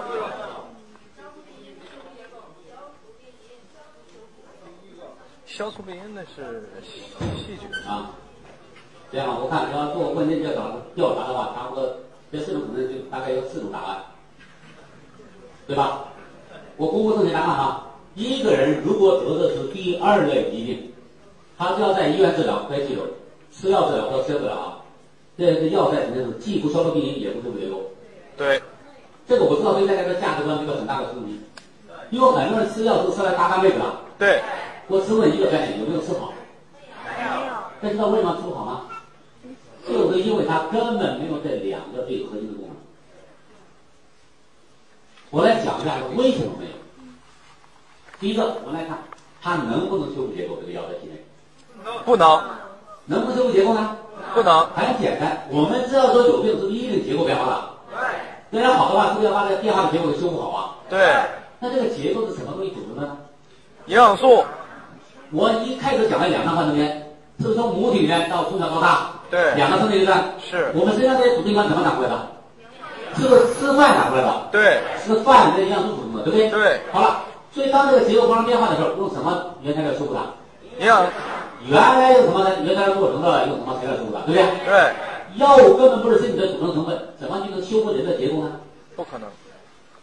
如果再讲专业点的话，你回家看药的说明书，如果你吃的药后我连说明书都没有，那我真佩服你，你胆子真大，没有说明书你都敢吃，对不对？你看药的说明书里面其中一个很重要的一个栏目，啊，我们学药学的时候啊，药理学的时候，药理学大概就讲两两大块内容，哪两大块内容？第一个叫药效学，那药效学呢，对药啊在体内起什么作用？这叫药效学。还有一块内容叫药代动力学。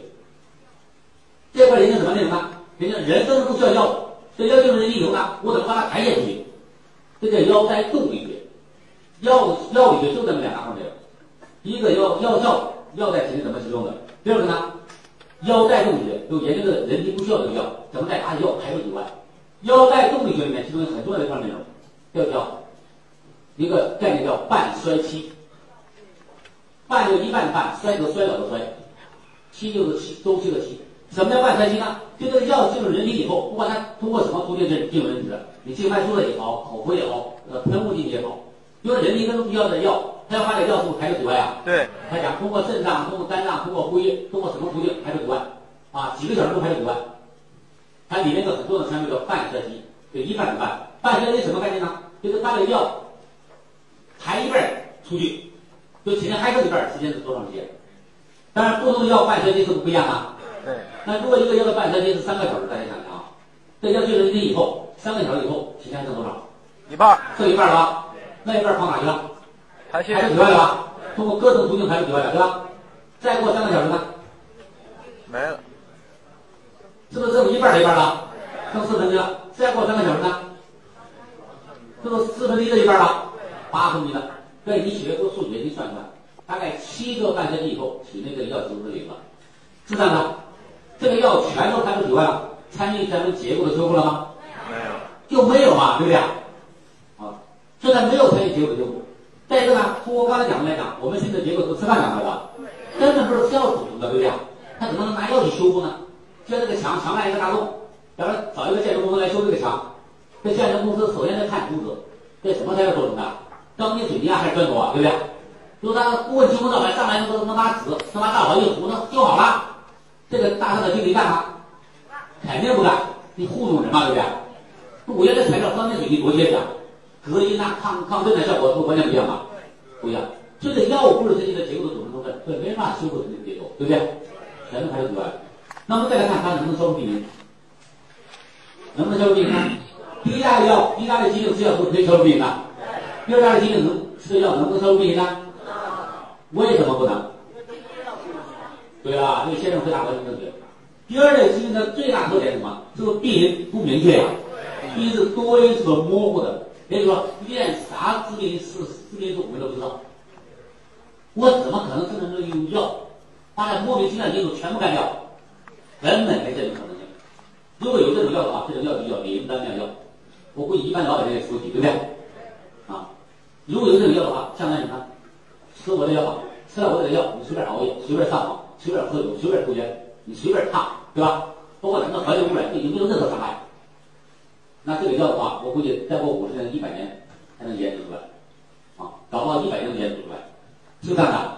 是那大家想想，一个人如果得了第二疾病，吃药的话，功能能不能改善？不能，不会发生任何变化。这就是很多第二类疾病患者，你吃一辈子药吃不好的原因。对，这个很多人找专家去看病了，是专家看好了吗？没有，这怎么看呢？专家都假模假样的，你开这药先吃着，对吧？看看，对不对？不行换药，等吃两个月再来复查，两个月或者一个月就复查了。有人拿着紧急说，大夫你真厉害，三甲医院的大夫就是不一样，手到病除，药到病除，有这一说吗？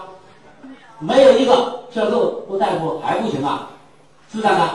大夫说要不啊换个药吧，对吧？要不换个药吧？很多患者傻乎乎的，不知道出气，说咱就换个药吧。你跑那么远，花那么多钱找他，你指挥这大夫给你换药，换药有没有换好？没有，也没换好。你还找那大夫吗？不找他了吧？也就那回事儿，对吧？换医院，换医院再换好专家，有没有换好啊？没有，好了，就对医院失望了吧？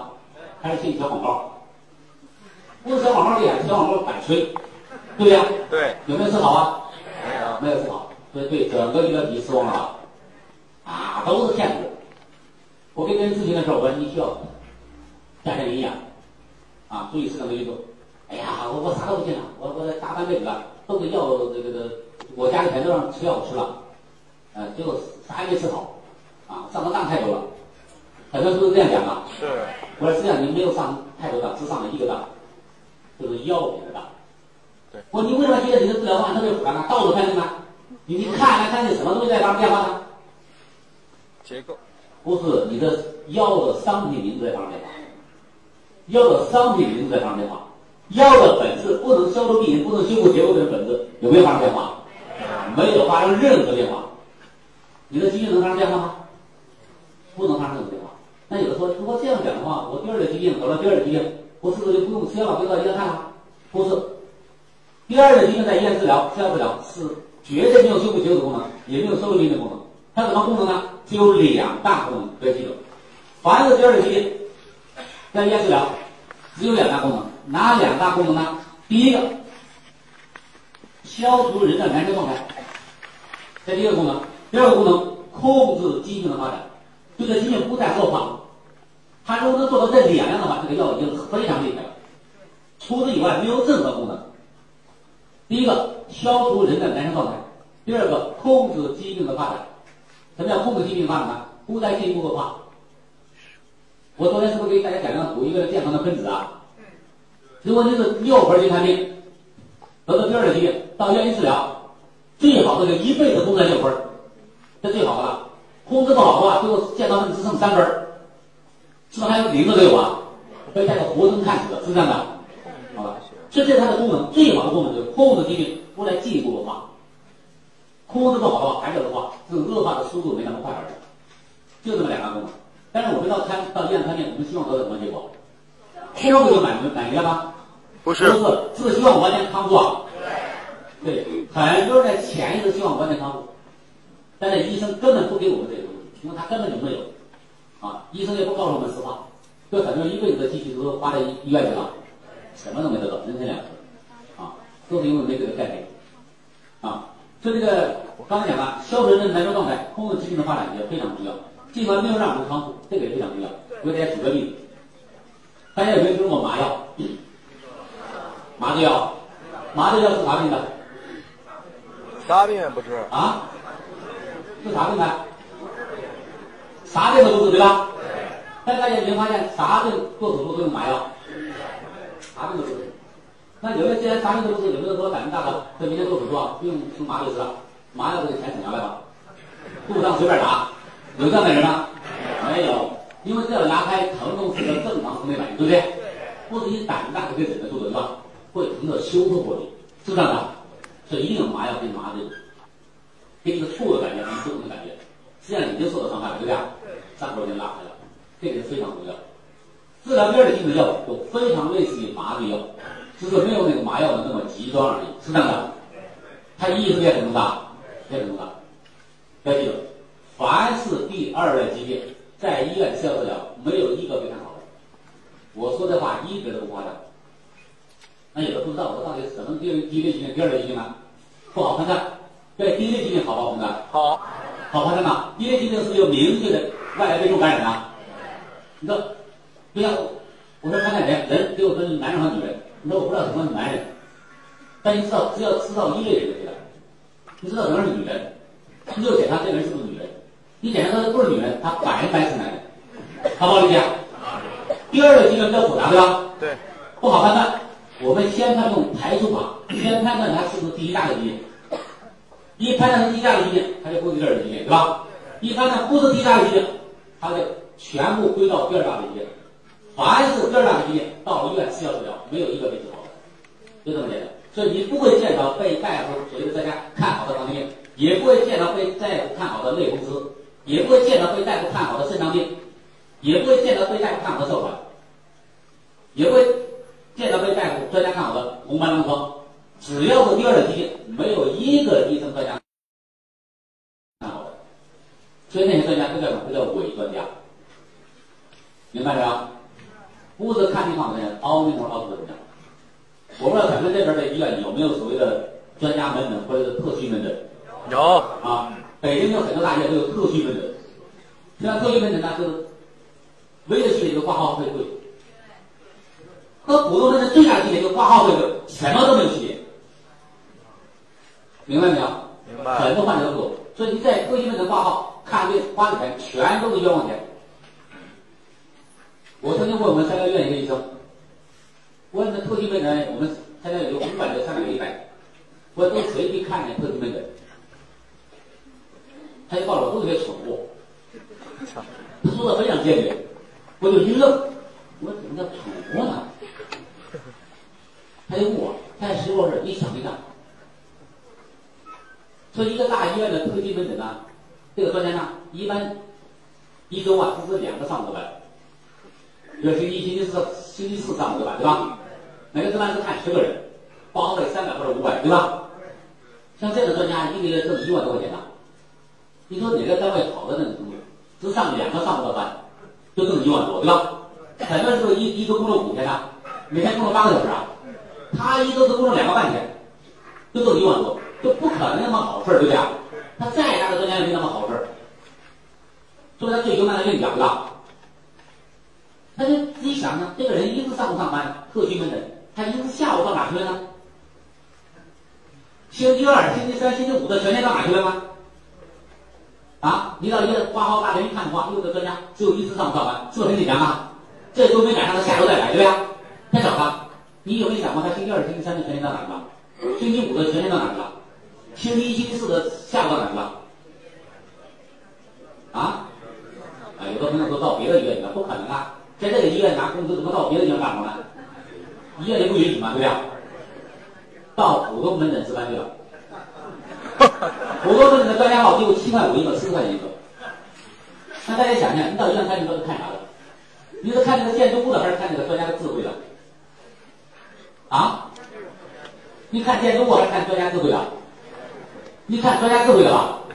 好了，大家想想，如果在普通门诊这个专家看不好，这个改到一次上午到特需门诊值班，花费一下增长了几十倍至上百倍。在普通门诊看不好的人，换到一个特需门诊大楼，换个地方值班，他就能看好了吗？啊？是不是还是这个人呢、是不是还是受这种交易啊？是不是还是这种经验呢、和他星期五的经验是不是一模一样的，他的星期三的经验是不是一模一样的。好了，检查设备是不是还一套啊？药房是不是还是那药房啊？唯一的区别什么地方？换个地方看病，明白吗？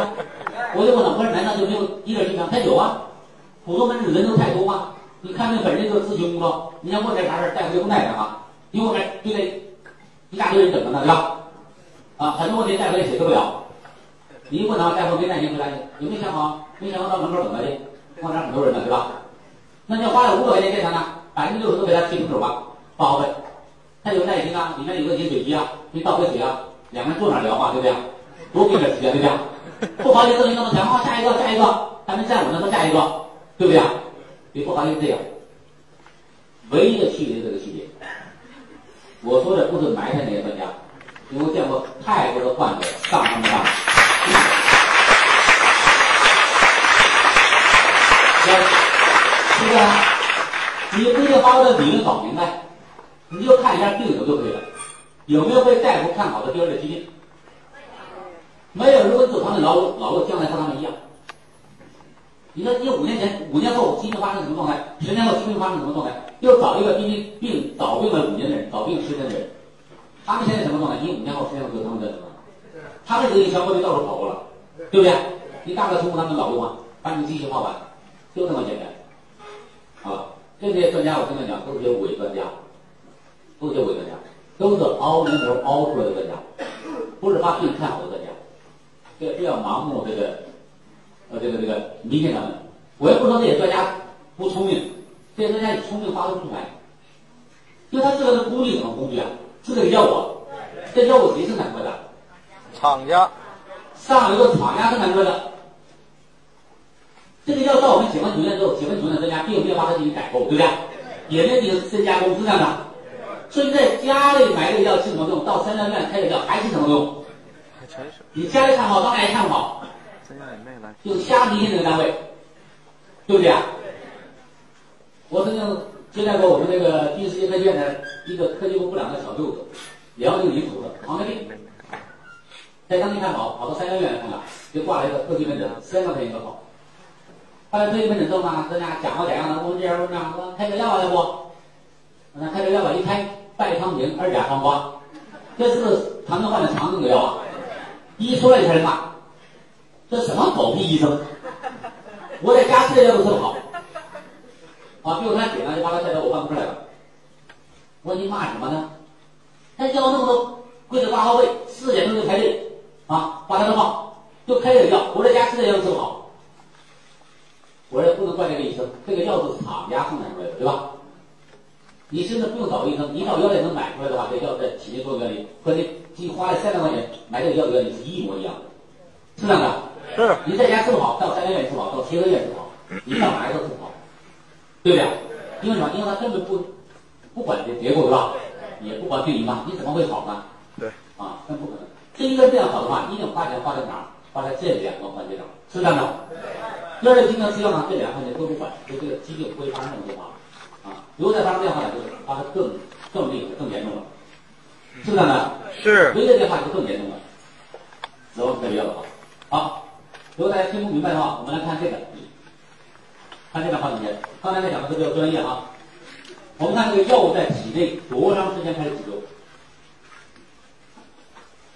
这个大家能不能回答？这药物在体内多长时间开始起作用？这个很难回答。为什么呢？因为不同的药，不同的给药途径，是不是这个作用时间不一样？这个最快是静脉注射。大家有没有发现，现在中国判死刑都不枪毙了，用静脉注射死刑。静脉注射死刑是不是速度很快啊？是，如果几个小时以后、几天才启动，那更不人道，对吧？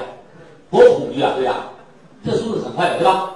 静脉注射最快的，包括包括静脉注射副作用、不良反应、剧烈反应很快对，啊。基本上作用时间最快的是静脉注射，几十秒钟开始使用了。但是绝大部分第二类疾病患者呢，不是静脉注射治疗的，对吧？我们不要用这个最极端的、最快的来来描述它。绝大多数口服吃药，口服药啥时候开始使用？我们讲一个最慢的，你口服药啥时候开始开始使用？是不是三四个小时以后，胃排空，怎么到小肠开始吸收了吧？一吸收进入到血液循环和静脉注射一样，这样进入血液循环几十秒钟就开始使用了。好了，这里我讲的最慢的，最慢的三四个小时之后，这个药开始使用了。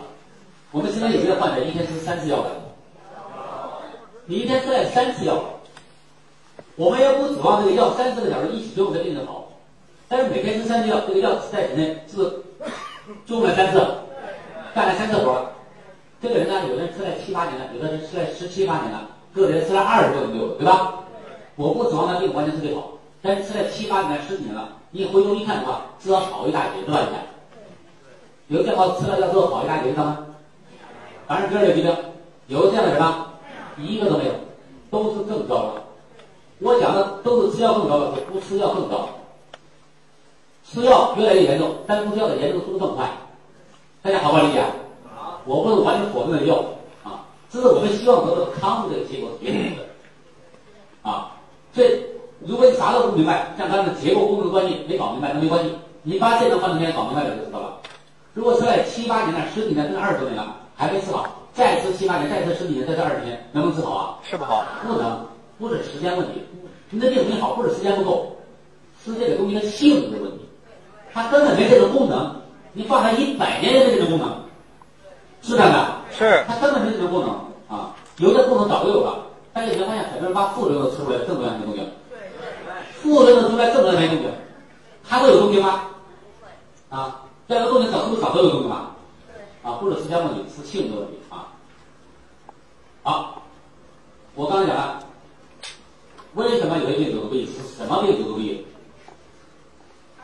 对了，凡是第二类疾病，在医院治疗都是久治不愈，这个好不好理解啊？我把它都概括。那为什么久治不愈呢？是药物的性质决定的。它没有修复结构的功能，也没有什么消除病的功能，对吧？我我我强调第二个一点啊，那是药物本质决定的。那么我们再来看，换一个角度，为什么有的病得病？就要讲第二个一点。我们来先看一看世界卫生组织讲的人的健康的四个循环，一个是健康教育，一个健康这个疾病的预防，第三个新生治疗，第三第四个是健康的这个恢复。好了，我们来看什么叫健康教育。健康教育就是这个人要意识到健康很重要，健康是人类幸福的基础。尽管健康不是人的一切，但一个人失去健康就失去了一切。健康是一种责任，就像昨天我讲的，一个人如果没有健康的话，失去健康会变成家庭负担和社会负担，这是最基本的认识，不是最重要？这个就叫健康教育。理论上讲，健康教育、健康促进都是政府的责任，所以政府呢，需要干的事情太多了啊，所以没有人来做这个工作。像安利公司呢，一直在倡导健康教育。所以大家能听到这样的课，并给安利公司包括高总一个热烈掌声啊！这是健康教育。那知道健康很重要之后，就要积极的预防疾病，这到第二个阶段叫疾病的预防。那么什么叫经济预防呢？我们一般来讲是三级预防：一级预防呢叫没病防病；二级预防呢叫有病早治；三级预防说大白话就叫安乐死。你不行了，晚了，那作为人呢，能死的没那么痛苦。死的有尊严，叫安乐死。那大家想象，我们三级预防，我们重点应该放在哪儿？一级预防上，没病防病。要记得，预防代价永远是最低的，成本永远最低的。这很多人根本没这个概念。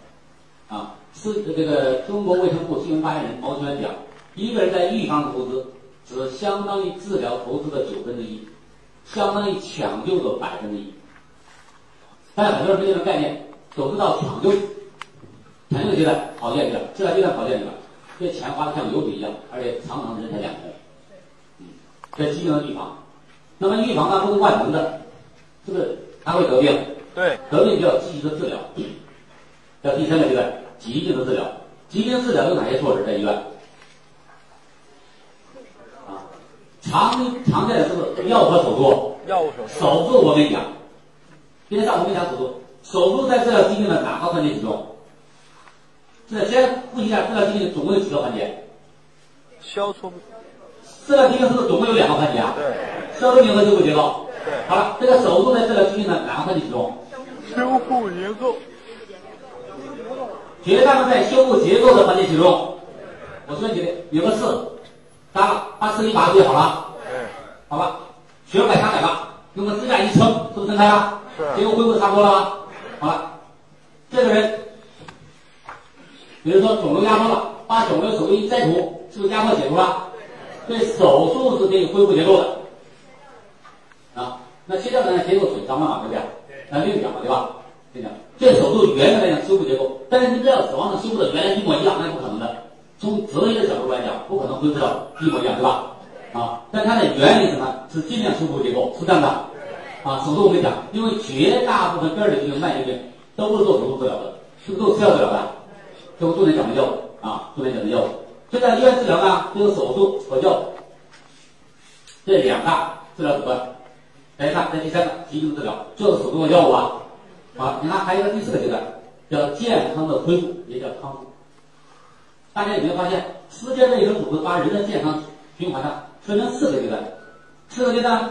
疾病的治疗是一个阶段，康复是一个阶段，也就是说，把治疗、康复是不是分开的？是。那药物在哪个阶段使用？是不是在治疗阶段使用？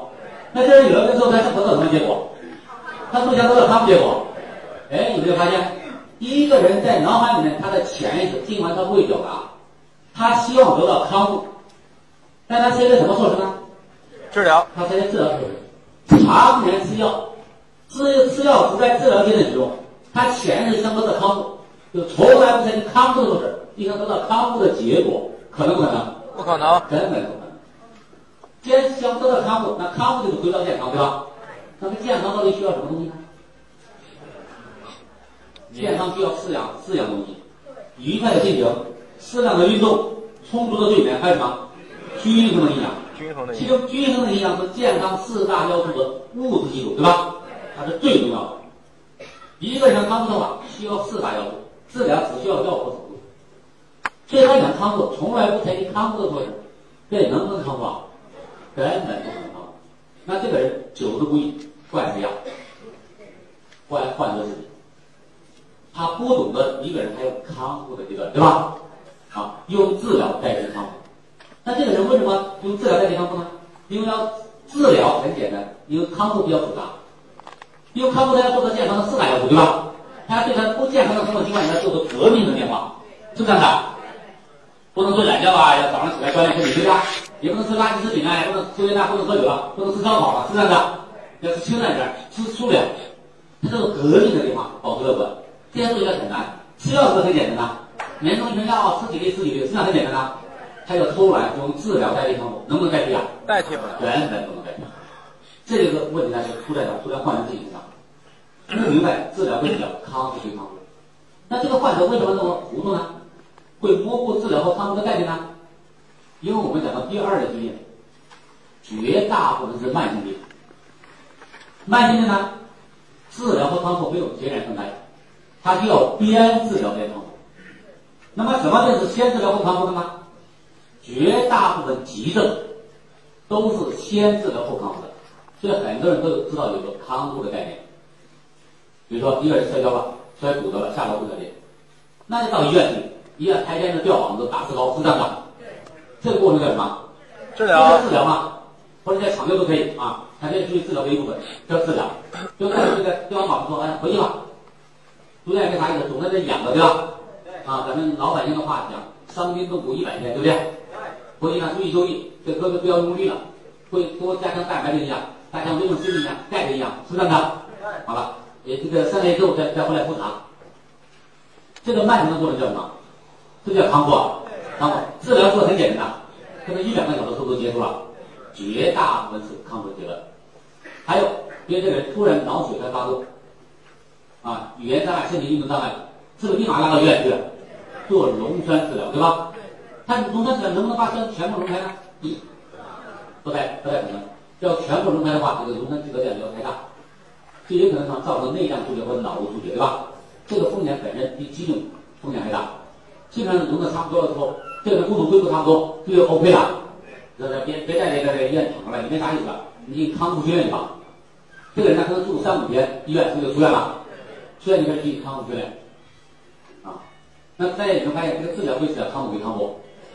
那有的就问了，为什么这个人现在进行康复训练呢？为什么三五年呢还有九万眼前的不会走路啊？知道有康复阶段，但是如果不知道什么叫正确的康复，他也康复不了，也好不了。这个问题在在哪？这不知道什么叫正确康复了，啊，不是不是说不应该有康复，有康复对吧？但是不正确康复也好不了。我在北京曾经这个一个女的四十来岁，到这儿来治，说他爸有脑血栓，那医院呢躺了一星期就出来了，医生说这没啥意思了，这躺着就花钱进行这个康复训练去吧。哎，从他爸一转念，就把他爸弄到这康复医院去了。到我这儿来的时候已经快四个月了。我说你大好了吗？他说没有。过四个月怎么还没好啊？这这个慢性病好不了啊，很多人一辈子都好不了。我说不可能啊，我们辅导了大概四个月到六个月都特别好了。他这不是很慢吗？我说谁说很慢呢？我说你爸到这个康复医院怎么怎么康复康复的呀？哎呦，阿姨说康复医院啊，没意思，我那康复医院真好，比我们儿女照顾的好多了。我说怎么照顾的？天天放床单。放床单，然后给他爸那洗脚、按摩、按摩腿腿啊、针灸，不过多长时间了？快四个月了，好了吗？会不会走？不会走。我四个月都没动静啊，他就这么办。我谁说有那么慢呢？那我就问他，我说为啥好不了？那我就问他，问那个女的，我说你爸到底哪有毛病？是脑子有病啊，还是腿有毛病啊？他脑子有病啊。我脑子有病，怎么到到医院里天天按摩这个腿啊，天天针灸这个腿啊？那不是刺激大脑吗？我大脑在这边呢，你你扎扎大脑啊，你扎腿那个刺激大脑呢？很多人都这样讲的。你不懂这原理，他就上当受骗。他爸天天按摩腿，天天针灸腿，腿还不会动。在座各位，你是不是想走就走了？为什么想走就走了？有人按摩你的腿吗？有人支持我们的腿吗？不需要针灸，不需要按摩吗？说走就走了？为什么？因为我们脑子没问题嘛。你腿一动，大脑之类的嘛，对不对？大脑发个神经，神经支配肌肉，肌肉带动骨骼运动，是不是这样的？他把天生自己还不会动，是因为大脑根本不会发出信号来。